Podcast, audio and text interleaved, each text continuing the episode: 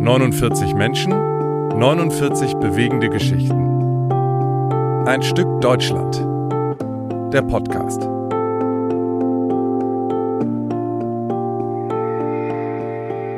Herzlich willkommen zu Ein Stück Deutschland, der Podcast. Mein Name ist Corinna Belo und heute geht es um Edith Horowitz aus Berlin, eine der 49 Jüdinnen und Juden, die ich 2004 in San Miguel, Argentinien interviewt habe.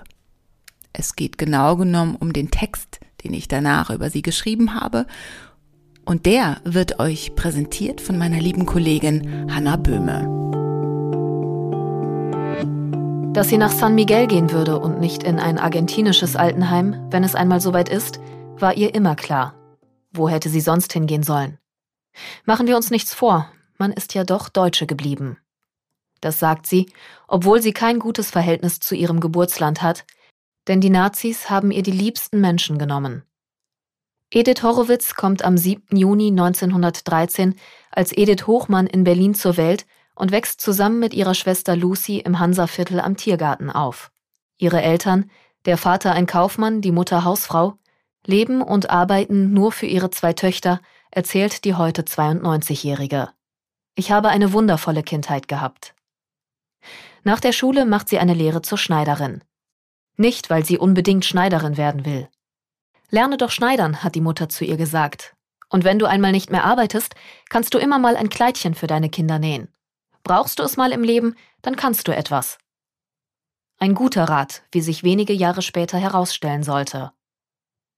Als die Nazis an die Macht kommen, kann Edith, die kurz vor ihrem 20. Geburtstag steht, noch ihre Gesellenprüfung ablegen. Zu diesem Zeitpunkt ist sie schon verlobt. Ihr zukünftiger, der auch Kaufmann ist, wohnt um die Ecke und isst bei Familie Hochmann zu Mittag, wenn er nicht arbeiten muss. Er gehört zur Familie. Wenn sie beim Mittag zusammensitzen, reden sie auch über Auswanderung. Ediths zukünftiger Schwager ist Schiffsbauingenieur und bereist die Welt. Als er 1935 oder 36 in Deutschland ist, wann genau das war, weiß Edith Horowitz heute nicht mehr, legt er seinen Geschwistern und seiner Mutter nahe, so schnell wie möglich nach Argentinien oder in die USA auszuwandern. Dann reist er wieder ab. Kurz darauf schickt er Jamadas auch an Edith und seinen Bruder. Doch Edith kann sich nicht entscheiden zu gehen. Es war so schwer für uns.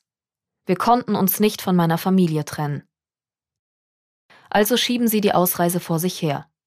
Doch der Schwager, der die Situation von außen besser beurteilen kann, wie sie heute weiß, drängt das Paar. Kommt, nehmt doch nur einen Koffer und kommt, um Gottes Willen, schreibt er in einem Brief. Ihr könnt nicht warten. Edith Horowitz weiß auch damals schon, dass er recht hat. Sie fühlt sich zunehmend bedroht. Eines Abends bringen Edith, ihr Verlobter und die Schwester eine Freundin zur Bushaltestelle am Hansaplatz. Als sie zurückkommen und schon im Hausflur stehen, klopft plötzlich ein Junge von draußen an die Tür. Edith Horowitz klopft auf den Tisch und dann erzählt sie weiter. Und mein Mann, freundlich wie immer, machte dem Jungen die Tür auf. Dann waren plötzlich drei Riesenkerle im Hausflur. Riesengroße Männer, junge Leute, die gleich auf meinen Mann einschlugen. Mit der Zeit heilen solche Wunden. Doch ist ihr 70 Jahre später die Empörung immer noch anzusehen. Sie erzählt weiter, wie sie und ihre Schwester rauslaufen, um Hilfe zu holen, und niemand weit und breit zu sehen ist. Ich weiß aber auch nicht, ob sich einer eingemischt hätte, sagt sie heute. Damals hat sie noch daran geglaubt. Der Geschlagene kommt mit einem blauen Auge davon. Doch später wird sich herausstellen, dass es eine Augenverletzung ist, die ihn fast völlig erblinden lässt. Edith Horowitz sucht auch heute noch nach einer Erklärung. Ich nehme an, die Männer haben gedacht, der jüdische Junge geht da mit zwei Arierinnen. Denn sie und ihre Schwester waren blond. Heute ist ihr Haar schneeweiß. Der Vorfall ist ein Grund mehr, dem Drängen des Schwagers nachzugeben. Sie entscheiden sich nun nach Argentinien zu gehen, ohne ihre geliebten Eltern und ohne die Schwester. Also verlässt Edith, die inzwischen geheiratet hat, Deutschland am 12. März 1938 und damit lässt sie auch ihre Vergangenheit zurück. Doch bevor sie ein neues Leben in Freiheit und Würde beginnen kann, erlebt das junge Paar die Unsicherheit des Fremden, in einem völlig unbekannten Land. Als sie nach 32 Tagen Schiffsreise in Buenos Aires ankommen, ist niemand am Pier, um die Neuankömmlinge abzuholen. Es gießt in Strömen. Wissen Sie, was das für ein Gefühl ist?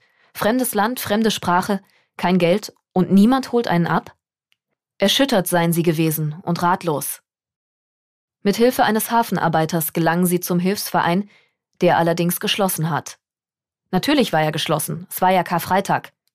Also, jetzt standen wir wieder da. Doch dann kam plötzlich ein Herr vom Hilfsverein und die Sache bekam ein gutes Ende.